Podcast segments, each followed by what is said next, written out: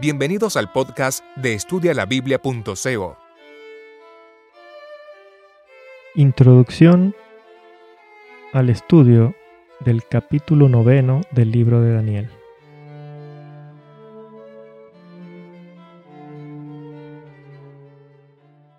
Antes de estudiar el capítulo 9 de Daniel, es necesario hacer una introducción en la cual podamos estudiar dos temas que nos van a ayudar a entender mejor el capítulo noveno. El primer tema que tenemos que estudiar es el calendario bíblico. Porque en el capítulo noveno vamos a estudiar la profecía de las 2300 tardes y mañanas. Ya en el anterior capítulo, en el capítulo octavo, hemos estudiado acerca del día bíblico, consta de su tarde y mañana, que va de puesta de sol a puesta de sol. Mientras que el día que nosotros manejamos es un día al que a la noche le llamamos día y decimos 3 de la mañana cuando no, no hay luz, sino que está todo oscuro. Asimismo, hay que estudiar el calendario bíblico para estudiar las 70 semanas y 2300 tardes y mañanas, pues no podemos usar el calendario que usamos, el calendario gregoriano. No tiene sentido, tenemos que usar el calendario que usa Dios. En la Biblia encontramos dos calendarios, de hecho. Un calendario es el calendario religioso y el otro es el calendario civil. Si vemos en Éxodo 12, en los primeros dos versículos, cuando habló Jehová a Moisés y Aarón en la tierra de Egipto, les dijo, Este mes os será principio de los meses. Para vosotros será este el primero en los meses del año. Así como el Señor no utiliza nombre para los días de la semana, sino que es primer día, segundo, tercero, cuarto, quinto, sexto, séptimo día, también para los meses él no ha puesto nombres, sino que es mes primero, segundo, tercero, cuarto, sucesivamente hasta el, hasta el mes 12. Ahora, ¿qué mes era este que era el mes primero? En Éxodo 13:4 leemos, Vosotros salís hoy en el mes de Abib. Estas ya son palabras de Moisés, como leemos en el anterior versículo, que es Moisés dijo al pueblo. Entonces, el mes de Aviv es el mes primero.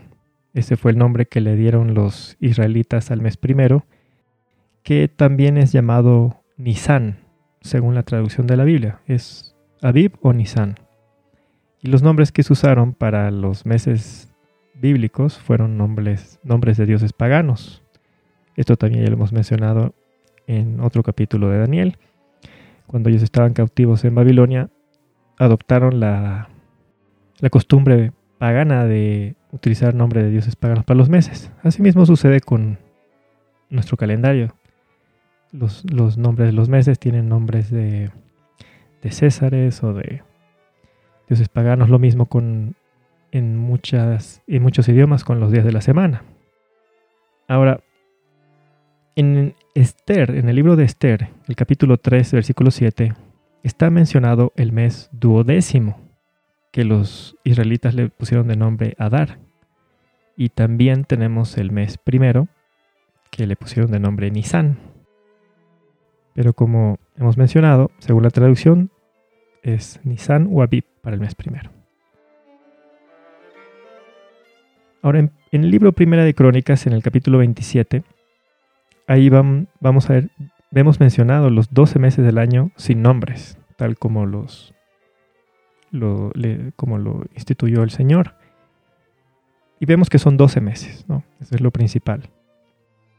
Luego en Daniel 4:29 leemos al cabo de 12 meses.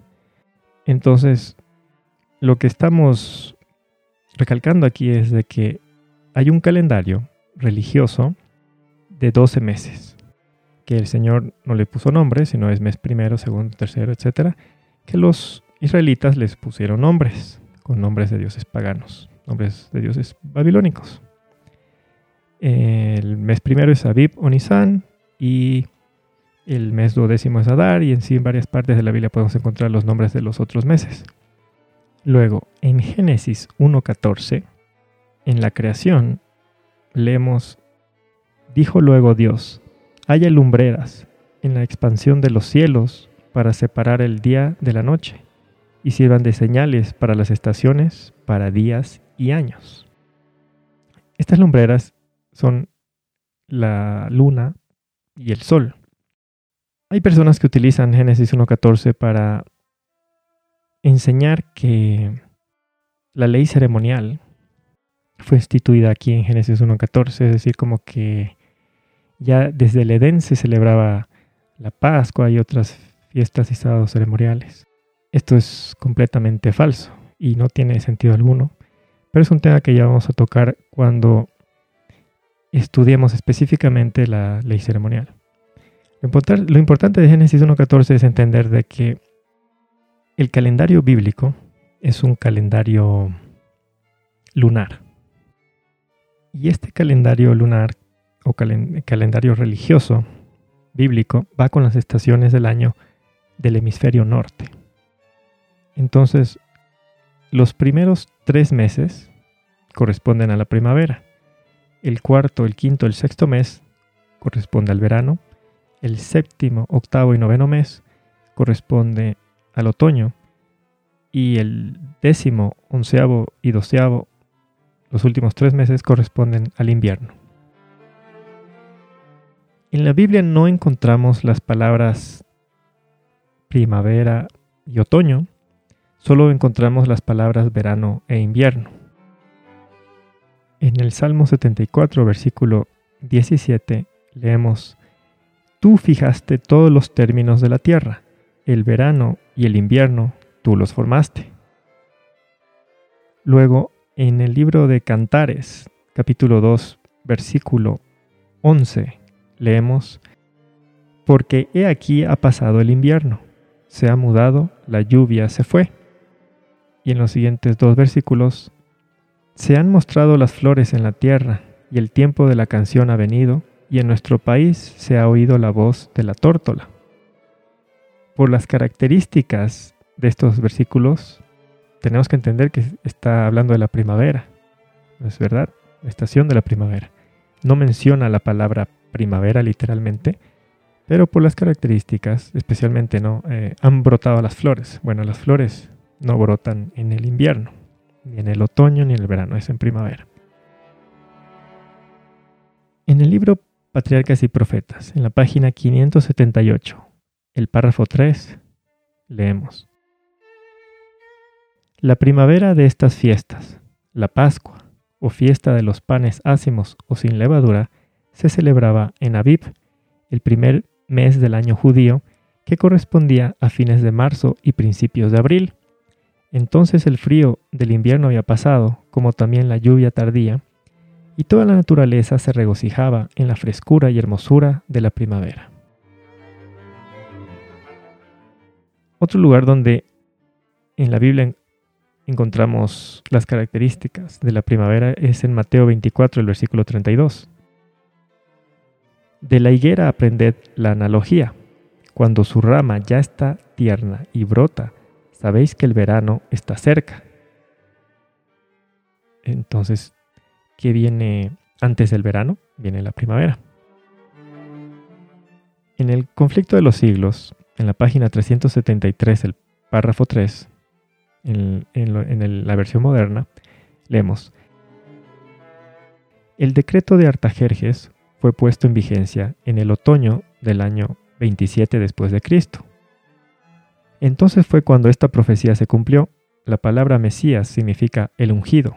En el otoño del año 27 después de Cristo, Cristo fue bautizado por Juan y recibió la unción del Espíritu Santo. Ahora, todos sabemos que la estación de otoño es cuando las hojas de los árboles empiezan a caer, ¿no es verdad? En el conflicto de los siglos, en la página 660, el primer párrafo leemos, En el verano no hay diferencia notable en árboles de hojas perennes y los que las pierden, pero cuando vienen los vientos de invierno, los primeros permanecen verdes en tanto que los otros pierden su follaje. Entonces, en Génesis 1 del 14 al 16 leemos que Dios ha puesto el sol y la luna, las lumbreras, para marcar los meses y las estaciones. El planeta Tierra tiene tres movimientos. Tiene un movimiento que es sobre su propio eje, que marca el día y la noche, pero también tiene el movimiento de traslación, que ayuda a marcar los meses y los años. Y aparte tiene el que se llama el cabeceo, que ocurre en los polos y que en un rato es de día, otro ratito es de noche. Y en base a esos tres movimientos, en combinación con el sol y la luna, tenemos la demarcación entre día-noche y también los meses y los años. Hay calendarios que son solares y hay calendarios que pueden ser lunares. Hemos dicho que el bíblico es lunar. ¿Por qué? Porque si queremos saber qué marca el inicio del mes, tenemos que leer en números 10.10. Y en el día de vuestra alegría, y en vuestras solemnidades, y en los principios de vuestros meses, tocaréis las trompetas sobre vuestros holocaustos, y sobre los sacrificios de paz, y os serán por memoria delante de vuestro Dios, yo Jehová vuestro Dios. Entonces, al principio de mes, los israelitas tenían que tocar la trompeta. En el Salmo 81.3 leemos, Tocad la trompeta en la nueva luna, en el día señalado, en el día de nuestra fiesta solemne. Entonces la luna nueva es fin de mes e inicio de nuevo mes. La luna gira alrededor de la Tierra marcando el mes. La Tierra gira alrededor del Sol en un año, mientras que la luna gira alrededor de la Tierra en un mes. Entonces, tenemos este calendario religioso de 12 meses, que es un calendario lunar, que va con las de acuerdo con las estaciones del hemisferio norte y que sirve para marcar las estaciones y los meses. Pero ¿para qué sirve? ¿Por qué le llamamos calendario religioso? Porque es en base a este calendario que va con las estaciones que los israelitas celebraban las fiestas y los sábados ceremoniales. Entonces tenía un fin religioso. Por ejemplo, el 14 del mes primero, o mes de Abib, o Nisan, era la Pascua. Toda la congregación de Israel debía sacrificar el cordero a la hora novena, como leemos en Levítico 23.5, números 9.2. Ya cuando estudiemos el ritual simbólico vamos a estudiar a fondo la Pascua. Brevemente vamos a mencionar que era una conmemoración. Cada vez que celebraban la Pascua conmemoraban la liberación del pueblo de Egipto, pero también tenía un carácter simbólico, porque era, era simbólico y profético, pues apuntaba a la muerte de Cristo en la cruz, que tiene que ver con la liberación de la servidumbre del pecado. A la Pascua le seguía la primera fiesta del año, que era la fiesta de los panes sin levadura o panes ácimos, una fiesta que duraba siete días, del 15 del mes primero o mes de Aviv al 21 de, de de acuerdo a Levítico 23.6, Éxodo 23.15, Éxodo 34.18. Era la fiesta que correspondía al primer mes de la estación de la primavera. La Pascua servía como día de preparación para esta fiesta. La fiesta de los panes sin levadura tenía dos sábados ceremoniales. El 15 de, de era el primer sábado ceremonial y conmemoraba que los primogénitos israelitas habían sido librados de la muerte en Egipto gracias a la expiación del Cordero Pascual, como está escrito en Éxodo 12.6 y de los versículos también 24 al 27. También conmemoraba que los israelitas iban a pasar a ser una nación independiente, de acuerdo a Éxodo 12.14, eh, 12.31 al 36, Levítico 23 del 6 al 7. Y además de ser una fiesta conmemorativa, era, como volvemos a repetir, simbólica, ya que ese primer sábado ceremonial estaba anunciando el descanso de Cristo en la tumba, luego de que Cristo hubiera terminado su obra en la tierra. Lucas 23, de los versículos 50 al 56. Después del 15, el 16 del mes primero o mes de se presentaba la primicia de las gavillas. Levítico 23, de 9 al 14. La primicia era lo primero que maduraba de los cereales de trigo o de cebada. Las semillas adelantadas, esas son las primicias, es decir, lo primero que empieza a madurar, mientras que el resto del cereal está verde y le falta madurar. Y todavía falta mucho trabajo por hacer en los campos. La presentación de la primicia de las gavillas era un símbolo que anunciaba la resurrección de Cristo. Luego el 21 de Aviv concluía la fiesta de los panes sin levadura y era el segundo sábado ceremonial, de acuerdo a Éxodo 12:16 y Levítico 23:8. ¿Por qué es importante estudiar a fondo las fiestas y sábados ceremoniales? Porque hay gente que mezcla fiesta con sábado ceremonial o santa convocación. No es lo mismo, porque tenemos una fiesta, que es la fiesta de los panes sin levadura, que tiene dos sábados ceremoniales tenemos una fiesta que dura siete días y tiene dos sábados ceremoniales. Entonces no es lo mismo. No se puede mezclar y decir fiesta de la Pascua, fiesta de las gavillas. No todo es fiesta. Hay, hay una fiesta que tiene dos sábados ceremoniales. Entonces no es lo mismo. Otro ejemplo, el 5 del mes tercero, o mes de Sivan, como le llamaron los israelitas, era la segunda fiesta del año. Era la fiesta de la ciega o Pentecostés. Y se tenía que contar 50 días a partir de la presentación de las primicias de las gavillas. 50 días o 7 semanas. Eh, es decir, seguimos en, primavera. Y este era el tercer sábado ceremonial. Es decir, aquí tenemos una fiesta que era que sí era al mismo tiempo fiesta y sábado ceremonial, de acuerdo a Levítico 23, 15 al 16 y, y el libro de Esther, capítulo 8, versículo 9. Porque también es importante estudiar bien a fondo esto, este asunto de las fiestas y sábados ceremoniales, porque estos sábados ceremoniales con sus respectivas comidas y alimentos. Por ejemplo, había que comer la carne del carnero sacrificado. En la fiesta de los panes sin levadura también había que comer panes sin levadura. Todo esto era figura y sombra de la hora de Cristo.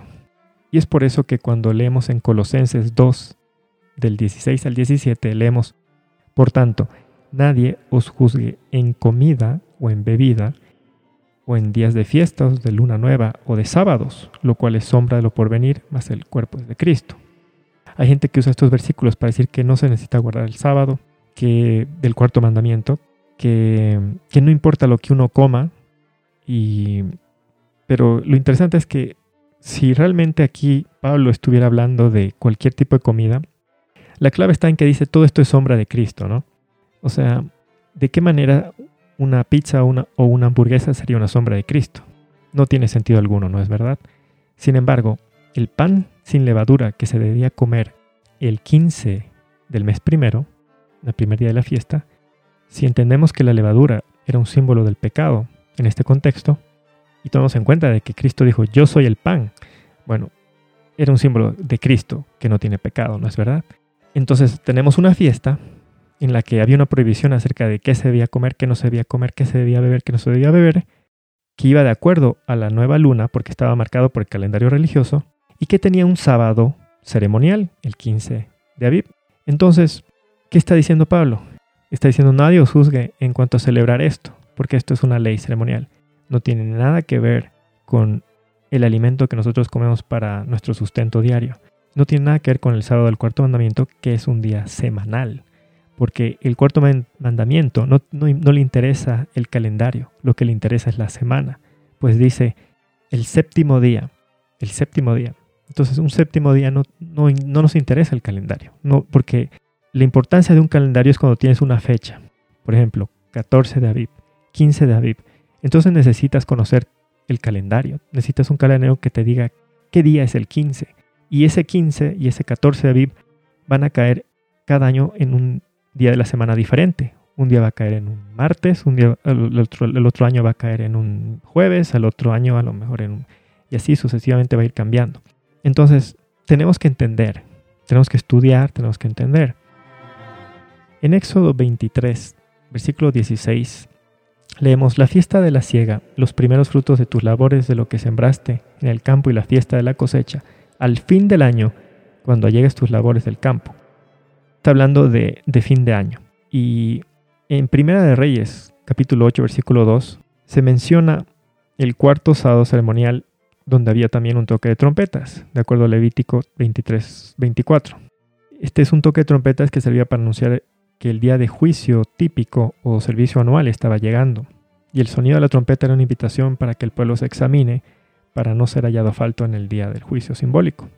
Todos estos sábados ceremoniales son los que llegaron a ser abominables, como dijo Isaías, porque fueron pervertidos cuando el pueblo de Israel perdió de vista lo que señalaban. Los judíos se olvidaron que eran sombra y figura de lo porvenir y llegaron a confiar en el rito mismo. Esto lo leemos en Oseas 2.11, Isaías 1 del 3 al 14. Hay gente que nuevamente vuelve a utilizar estos versículos para atacar al sábado del cuarto mandamiento porque no estudian, no tienen comprensión acerca de lo que es los sábados ceremoniales. Es diferente. Cuando llega el 15 del mes séptimo, del 15 al 22, tenemos otra fiesta que duraba ocho días. Era la fiesta más larga del año, la tercera fiesta del año, la fiesta de las cabañas o de los tabernáculos de la recolección, fiesta de la cosecha, y también tenía dos sábados ceremoniales, que eran el sexto y séptimo sábado ceremonial. Era la última fiesta del año. Podemos leer en Levítico capítulo 23 del 34 al 35, donde leemos que empezaba el 15 del mes séptimo. Ahora, sobre el 10 de mes séptimo, que es el quinto sábado ceremonial, el juicio simbólico, vamos a estudiar más adelante acerca de qué ocurría, porque en ese día había un cambio de ministerio terminaba el servicio diario o continuo y comenzaba el servicio anual. Cambio de ministerio, cambio de departamento y el sumo sacerdote realizaba un trabajo a favor del pueblo, diferente al que se realizaba en el servicio diario. En Levítico 25.9 leemos que el día de la expiación era el 10 de mes séptimo. Pero acá hay un dato importante. Cuando llega el 10 de mes séptimo, hay nuevamente un fin de año y un inicio de nuevo año es decir, el 10 de mes séptimo servía para marcar el inicio y el fin de año del calendario civil. Para que pueda empezar el calendario civil, para que se pueda dar inicio a este nuevo año de este calendario, las labores del campo ya debían estar terminadas. Ahora, ¿qué sucedía si el israelita trabajaba durante el 10 de mes séptimo, durante, este sábado ceremonial? Leemos en Levítico 23, 27 al 31, el que trabaje yo lo destruiré de entre su pueblo, ningún trabajo de siervo haréis, sino seréis cortados. Es decir, había un castigo de muerte. El calendario civil entonces empieza el 10 de mes séptimo y termina el próximo 10 de mes séptimo. ¿Para qué sirve el calendario civil? En primer lugar, ya que era el día de juicio, el 10 de mes séptimo había un borrón y cuenta nueva. Durante todo el año se iban acumulando los pecados simbólicamente en el santuario terrenal por el trabajo, por el servicio diario. Cuando llegaba el 10 de mes séptimo, había un borramiento de pecados, una expiación de pecado, una purificación del santuario. Entonces los pecados eran borrados de manera simbólica y a partir del 11 de mes séptimo empezaba de nuevo la, acumulación de, pecados del servicio diario, nuevamente se acumulan. Llega el 10 de mes séptimo, borrón de pecados. Vuelve a comenzar el, el año, se acumulan los pecados, y así, cada año. Había un borrón y cuenta nueva. En Levítico 25, en los primeros seis versículos, leemos, Seis años sembrarás tu tierra, seis años recogerás su fruto, pero al séptimo año tendrá reposo para Jehová. Entonces, para calcular estos seis años mencionados en Levítico 25, necesitamos el calendario civil, ya que el calendario religioso no nos sirve para este propósito.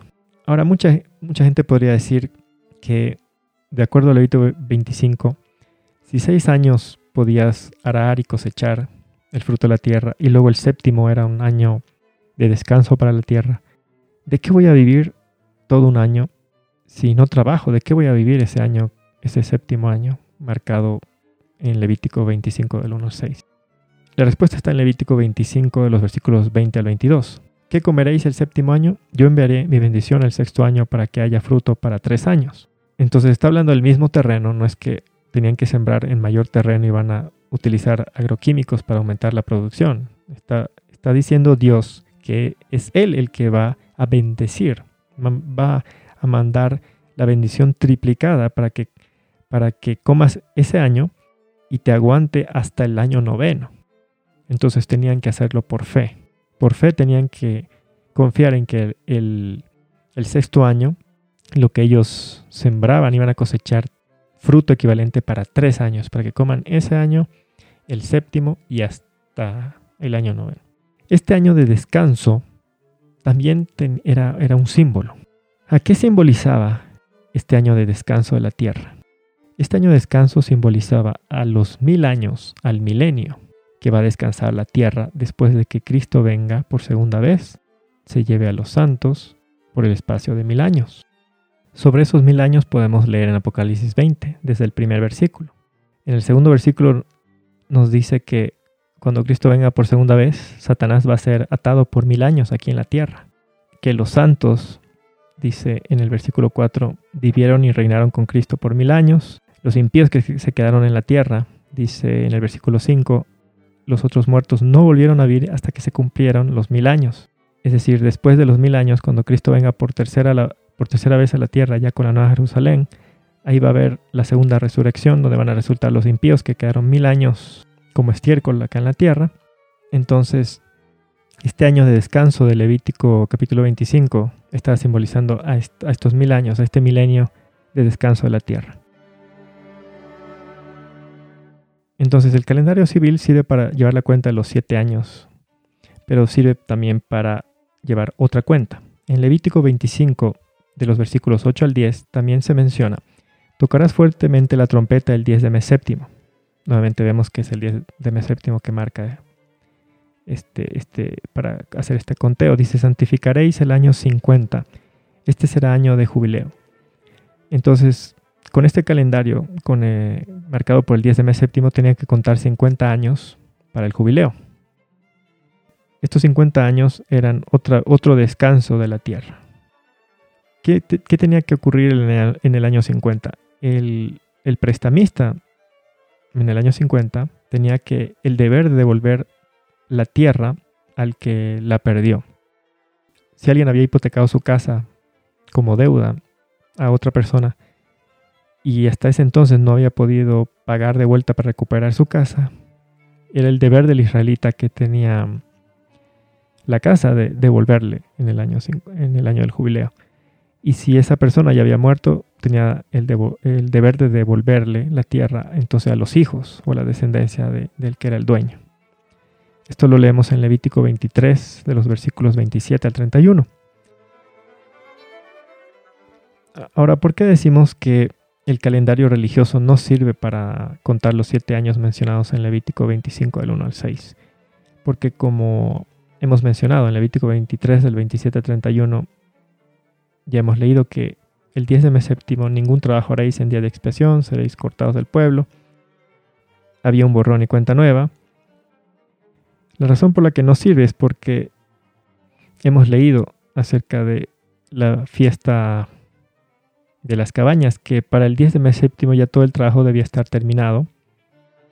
Entonces, el calendario civil es el que sirve para contar los siete años mencionados en Levítico 25 del 1 al 6 luego de que se terminó de hacer la siembra, la cosecha, todo el trabajo de la tierra, se tenía que dejar descansar la tierra, ¿no es verdad? Entonces, el, único el calendario que nos sirve, que marca esto, el, fin del trabajo en la tierra, es el 10 de mes séptimo. Este es el mes que, este es el calendario que nos sirve para, para marcar el jubileo y los siete años mencionados en Levítico 25 al 1 al 6. Es un calendario que va de 10 de mes séptimo a 10 de mes séptimo. Entonces, el calendario religioso siempre va a empezar antes que el calendario civil. ¿No es verdad? Porque empieza en el mes primero, mientras que el calendario civil empieza en el mes séptimo. Entonces el calendario religioso siempre empieza primero. Ah, de igual manera, va a terminar antes que el calendario civil, ¿no es verdad? Y siempre va a estar adelantado por seis meses. Es simple matemática, ¿no es verdad? El mes de Aviv del calendario religioso, tenemos que notar que siempre va a coincidir con la mitad del año del calendario civil. Y el 14 del mes de Aviv era la Pascua. Entonces, la Pascua siempre va a ser la mitad del año del calendario civil. y nunca van a coincidir, pues, ¿no? Porque el otro calendario empieza el 10 de mes séptimo. Entonces, hemos dicho que el calendario civil, el que va de 10 de mes séptimo a 10 de mes séptimo, sirve para contar los 7 años y el jubileo. ¿Para qué más sirve? Este es el calendario que nos sirve para hacer la cuenta de las 2300 tardes y mañanas de Daniel 9:25. ¿Por qué? Porque en Daniel 9:25 leemos que el santuario será purificado. ¿Cuándo se purificaba? ¿Era purificado el santuario? Pues Levítico 16, 16. Levítico 16 es 10 de mes séptimo. Entonces, si queremos contar las 2300 tardes y mañanas, tenemos que usar el calendario civil, el que va de 10 de mes séptimo a 10 de mes séptimo. ¿Qué más leemos en Daniel 9:25? Leemos a la mitad de la semana. Está hablando de la última semana de las 70 semanas. Es la mitad de la semana del calendario civil. ¿Y qué dice? Hará cesar el sacrificio y la ofrenda. ¿Cuándo debía hacer cesar Cristo el sacrificio y la ofrenda? ¿Cuándo debía clavar en la cruz el ritual simbólico, la ley ceremonial? Pues vamos a estudiar que Cristo hizo cesar el sacrificio y la ofrenda terrenal cuando murió en la cruz y el velo que separaba el lugar santo del Santísimo en el santuario terrenal se rajó, ¿no es cierto? Dios dio a entender de que ya no está en vigencia el santuario terrenal con la muerte de Cristo. Lo terrenal, la, ley ceremonial, todo eso quedó clavado en la cruz. ¿Y cuándo tenía que morir Cristo en la cruz? El 14 de Aviv, porque a eso apuntaba la Pascua. Y es la mitad del año del calendario civil. Interesante porque Daniel 95 está hablando de la mitad de la semana. Entonces todas las piezas empiezan a, caer en su lugar para que podamos estudiar el capítulo noveno de Daniel. En el deseo de todas las gentes, en la página 200, el primer párrafo, leemos, había declarado el ángel, en otra semana, siete años, confirmará el pacto a muchos. Por siete años después que el Salvador empezó su ministerio, el Evangelio había de ser predicado especialmente a los judíos, por Cristo mismo durante tres años y después por los apóstoles. A la mitad de la semana hará cesar el sacrificio y la ofrenda. Daniel 9:27. En la primavera del año 31 de nuestra era, Cristo, el verdadero sacrificio, fue ofrecido en el Calvario. Entonces el velo del templo se rasgó en dos, demostrando que el significado y el carácter sagrado del ritual de los sacrificios había terminado. Había llegado el tiempo en que debían cesar los sacrificios y las oblaciones terrenales. Entonces, ¿en qué estación del año murió Cristo en la primavera, que corresponde al mes de Aviv del calendario religioso. La Pascua tenía fecha, mes y hora marcada, pues estaba apuntando a la muerte de Cristo. De igual manera la primicia de las gavillas, el Pentecostés. Entonces, cuando uno estudia el ritual simbólico, vemos que todo se ha ido cumpliendo exactamente en las fechas que Dios había marcado en el ritual simbólico. Y eso lo vamos a estudiar más a fondo cuando estudiemos eh, la ley ceremonial. En el libro Primeros Escritos, en la página 34, el párrafo 1, leemos, El firmamento se abría y cerraba en honda conmoción. Las montañas temblaban como cañas agitadas por el viento y lanzaban peñascos en su derredor. El mar hervía como una olla y despedía piedras sobre la tierra. Y al anunciar Dios el día y la hora de la venida de Jesús, cuando dio el sempiterno pacto a su pueblo, pronunciaba una frase y se detenía de hablar mientras la las palabras de la frase rodeaban por toda la tierra. El Israel de Dios permanecía con los ojos en alto, escuchando las palabras según salían de labios de Jehová y retumbaban por la tierra como fragor de trueno potente. Sus rostros estaban iluminados con la gloria de Dios. A causa de esta gloria los impíos no podían mirarlos. Entonces comenzó el jubileo, durante el cual la tierra debía descansar. Este jubileo, mencionada en primeros escritos, es el milenio, los mil años que comienzan cuando Dios anuncia el día y la hora en que Cristo ha de venir. Es aquí que el tipo tiene que encontrarse con el antitipo de, estos, de este descanso de la tierra. Es aquí que Cristo va a quitar la capa atmosférica. También podemos leer el conflicto de los siglos en la página 698, el párrafo 2. Desde el cielo se oye la voz de Dios que proclama el día y la hora de la venida de Jesús.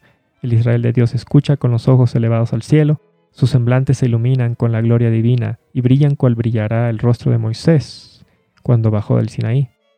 Los malos no los pueden mirar, y cuando la bendición es pronunciada sobre los que honran a Dios santificando su sábado, se oye un inmenso grito de victoria. Según el libro, esa puede ser la página 698 o la página 623. Entonces, para finalizar el estudio del calendario bíblico, tenemos dos calendarios. El calendario religioso, que sirve para marcar las estaciones del año, que tiene 12 meses, que es un calendario lunar, que es marcado por la nueva luna. Y luego tenemos un calendario civil, que está marcado por el 10 de mes séptimo, por el servicio anual. Y, el, y es este calendario civil, es este calendario que este año que va de 10 de mes séptimo a 10 de mes séptimo, el que vamos a utilizar para calcular las 2300 tardes y mañanas. Con esto concluimos la primera introducción al capítulo noveno del libro de Daniel. Amén. Que Dios los bendiga.